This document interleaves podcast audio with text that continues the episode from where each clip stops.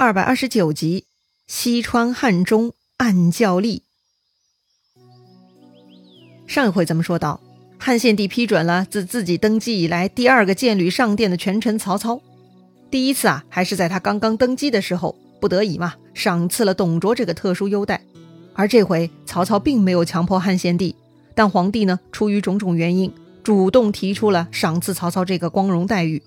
这举动啊，让全国沸腾了。且不论孙权、刘备这些本来就反对曹操的人，连原本在西部不太关注朝政的五斗米教呢，也被惊动了。说回五斗米教啊，他们真的很奇特。五斗米教啊，主张诚信，不许欺诈。如果有人生病呢，也不给他看病，而是设坛，让病人呢待在安静的房子里反省自己的过错，在祈祷官的面前忏悔。如果真诚悔过，忏悔到位，祈祷官呢就替这个病人祈祷。这个祈祷官呢，号称监令祭酒，具体的祈祷方式也很奇怪啊。监令祭酒，也就是那个祈祷官，他呢会将病人的认罪书复制三份儿，里头啊都有病人的姓名和具体犯罪问题以及认罪态度。这三份材料呢，一份放在山顶，说是启奏上天；第二份呢埋在地下，说是向地官禀明；第三份呢沉在河底，说是向水官禀奏。哎，这么一来呢，生病的人就能康复了。一旦痊愈，病人啊就得拿出五斗米作为谢礼，还要盖义舍。义舍其实就是一种免费向路人提供饮食的临时房子。过往的人呢，可以到义舍免费吃饭吃肉，吃饱为止，不可贪心多拿。如果有人想赚小便宜，多吃多拿，就会被诅咒而要受到天谴。这么一来呢，大家都很害怕啊，谁敢贪心呢？因此啊，一旦有人生病，他康复后呢，就会做好事。变相接济旁人，这么一来呀，自然进入良性循环了。当然啦，看他们的治疗方法如此唯心主义，显然还是会有很多人治不好而最终丧命的。那么这些人呢，就成了自然淘汰的结果了。用这样的规则统治地方啊，必然筛选出了身体强壮、友善、团结的群体了。此外呢，凡五斗米教教徒，如果有人犯法，可以呢有三次被饶恕的机会；如果屡教不改，最后才会被行刑。这些事情啊是没有地方长官管理，全部归各类祭酒管辖。哎，就这样，张家的五斗米教呢，从此雄居汉中，已经有三十年了。朝廷呢，多少也知道张鲁他们的奇葩管理啊，但是呢，实在汉中之地呀，路远迢迢，不好征伐，所以呢，也就睁只眼闭只眼了，顺坡下驴，就任命张鲁为镇南中郎将，领汉宁太守，也不需要他们交税啊。只需要每年向朝廷进贡而已，进贡嘛，对于内容数量并没有强制性，所以啊，这就是非常宽松的管理，只是消除他们造反的隐患而已。所以呢，说到底，张鲁集团是十分封闭且不受汉家朝廷制约的，基本呢就是一个依附汉朝的独立小王国，而张鲁呢就是这个小国的国君了，只不过名义上是汉宁太守而已。这一年。张鲁听说曹操攻破西凉，威震天下，于是张鲁啊就召集手下商议了。西凉马腾被杀，马超又新败，曹操下一步必定要来侵犯我汉中之地，所以我准备自称汉宁王，督兵依据曹操。大家觉得如何？哦，这个张鲁就是要换个帽子戴了，反正领地还是这么大。张鲁呢就想升级自己的名片呐。张鲁手下呢有一个亲信，名叫严辅，他自然是支持张鲁称王的。只不过呀，保险起见，他觉得最好呢先把咱的邻居那个没用的益州刘璋干掉，拿下西川四十一州作为本钱，到时候称王就更稳妥了。张鲁一听呢，十分赞同。可不是吗？汉中之地毕竟不足，隔壁的刘璋反正没用。把刘璋吃掉，让自己的个子长得再大些，到时候再称王就可以跟曹操抗衡了。于是张鲁就跟自己的弟弟张卫商议起兵之事了。哎呦，刘璋这个倒霉鬼呀！咱们提到他好几次了啊。前面诸葛亮骗鲁肃说要拿了西川再还荆州，后来呢又说刘璋是刘备的弟弟，不忍心同宗相害，所以不肯攻打西川。因此啊，咱们说了很久的刘璋啊，刘璋呢却始终没有出场。没想到。肥肉啊，他就是这么显眼，谁看都眼红。刘备还没有动手呢，北边的张鲁呢就想先动筷子了。哎，大家都在说刘璋暗弱啊，那他到底有多暗弱无能呢？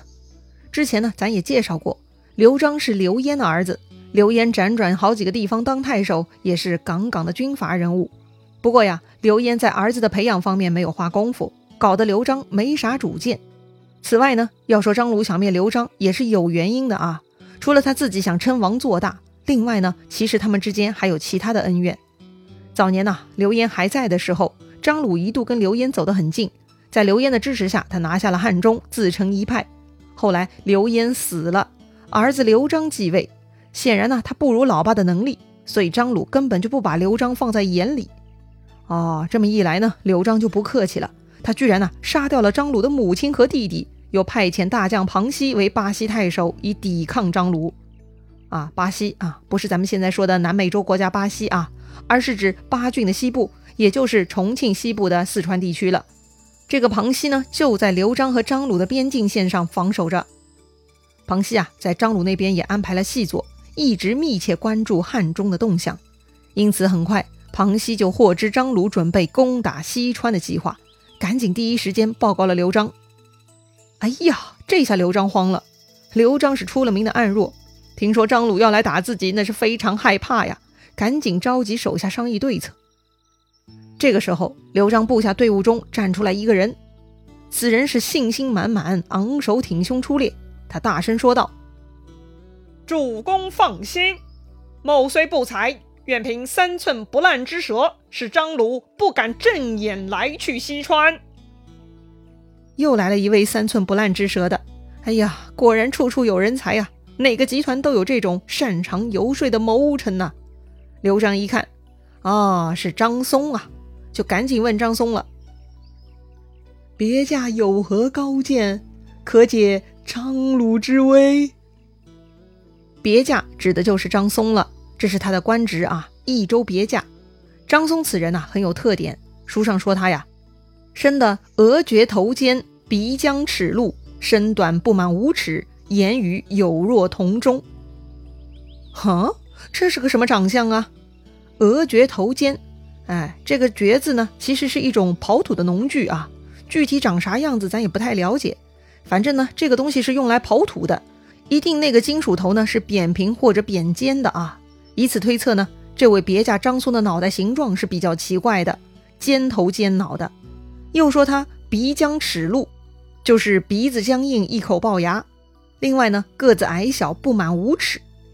哦呦，这是《三国演义》这本书出场人物中身高的下限了。之前最矮的就是曹操，那也得七尺啊。此刻的张松呢，比曹操还矮了两尺多。按照当时的单位换算，这个张松的身高呢，也只有今天一米一多点的个子啊！哎呦，我的天哪，这就是幼儿园小朋友身高啊！可是呢，他虽然个子矮小，却中气十足，说话声音啊又大又响亮，宛若铜钟。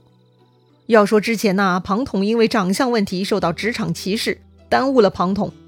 这回这位张松就更奇特了，但他呢，却得到了益州别驾的官职。可见呢，益州刘氏也算睿智啊，没有以貌取人，还重用了张松。此刻呢，张松就给刘璋出主意了，说呀，要退张鲁的兵，就得找人来收拾张鲁。那找谁呢？自然呢，就是找如今天下实力最强的曹操啦。这曹操扫荡中原，灭掉了吕布和二袁，最近又打败西凉马超，已经是天下无敌了。所以呢，张松让刘璋准备厚礼。张松说要亲自带着礼物去许都见曹操，说服曹操兴兵来攻打汉中。哼哼，到那个时候，张鲁就自顾不暇喽，咱也就可以高枕无忧了。妙计呀！刘璋觉得这是个好主意，赶紧就收拾宝贝，让张松带去见曹操。而张松呢，他鬼精鬼精的啊，临走前呢，还偷偷带了一本西川地图上了路。哎，咱们如今呢，印刷便利，地图也便宜啊，再有各种卫星和导航系统加持，观察地理对现代人来说根本就不是个事儿，几乎是唾手可得呀。但在当年，地图可是非常珍贵的宝贝，如果没有在当地考察测绘，怎么会得到真实的资料呢？地图啊，对于管理天下和攻城略地，那是极其重要的。当年刘邦攻破咸阳，别人都去争抢金帛财物。唯独萧何呢，他第一时间就去抢收秦朝政府的律令图书。后来呀，楚汉逐鹿，刘邦是掌握天下地理形势，户口强弱，在斗争中是占尽先机啊！这都多亏了萧何拿到的地图和资料啊！所以啊，张松这回出门，金银珠宝只是小宝贝，真正的大宝贝呢，就是西川地图了。可是张松这次任务不是去说服曹操攻打汉中的吗？他带西川地图是什么用意呢？哎，这就是张松鬼精灵的地方了。您别急啊，咱们慢慢来说。张松呢，出门了。此事啊，第一时间就被诸葛亮给掌握了。是啊，诸葛亮为刘备规划的发展路径，那就是要拿下西川作为基地的。虽然他让刘备说了一大堆冠冕堂皇的话，其实呢，这些都是手段而已。诸葛亮是不会轻易更改目标的。诸葛亮发现张松去了许都，就赶紧派人跟着他去打探消息，掌握最新动向。话说张松。到了许都驿馆中住下，就去拜见曹操了。到了曹操的丞相府，门房说呀：“曹丞相忙着国家大事，没空接见外人儿，明儿个请早再来吧。”看到门房一副铁面无私、公事公办的样子，初来乍到的张松也没辙，就先回去了。哎，得了，明天早点来就是了。到了第二天，张松呢又来到丞相府，门房又说丞相在处理国政、开会呢，没空接见。又把张松给打发走了，如此这般呢，张松一连跑了三天，总算门房同意将张松的拜帖给递进去了。哎呦，真是不容易呀！果然呢，拜帖递进去了，不多久就有人出来招呼张松了，让他入内见丞相。可是呢，这位说完话呀，就站在那儿不动了。他挥挥手啊，让张松自个儿进去。哎，这开什么玩笑啊？莫名其妙嘛！丞相府这么大院子，张松也没来过。他咋知道曹操待在哪间屋子呀？万一乱闯惹出祸事，哎，别说完成自己的任务哈，搞不好就吃不了兜着走了，小命就得搭这儿了。这算是个啥现象啊？哎，不过呢，张松也是个聪明人，他眼观六路，耳听八方，多少也闻出了一点味道。看来是小鬼难缠了。于是呢，张松拿出一袋银子塞给那个通报的人。那个人看张松开窍了啊，就笑嘻嘻的把他带入府内去见曹操了。哎呀，张松还没见到曹操，就体验了一把曹操府邸腐败的管理，这让张松啊有一种即将面临巨大挑战的预感。那么，张松见到曹操是否能够顺利沟通呢？张松的真正目的到底又是什么呢？西部局势发展又会走向何方呢？咱们下回再聊。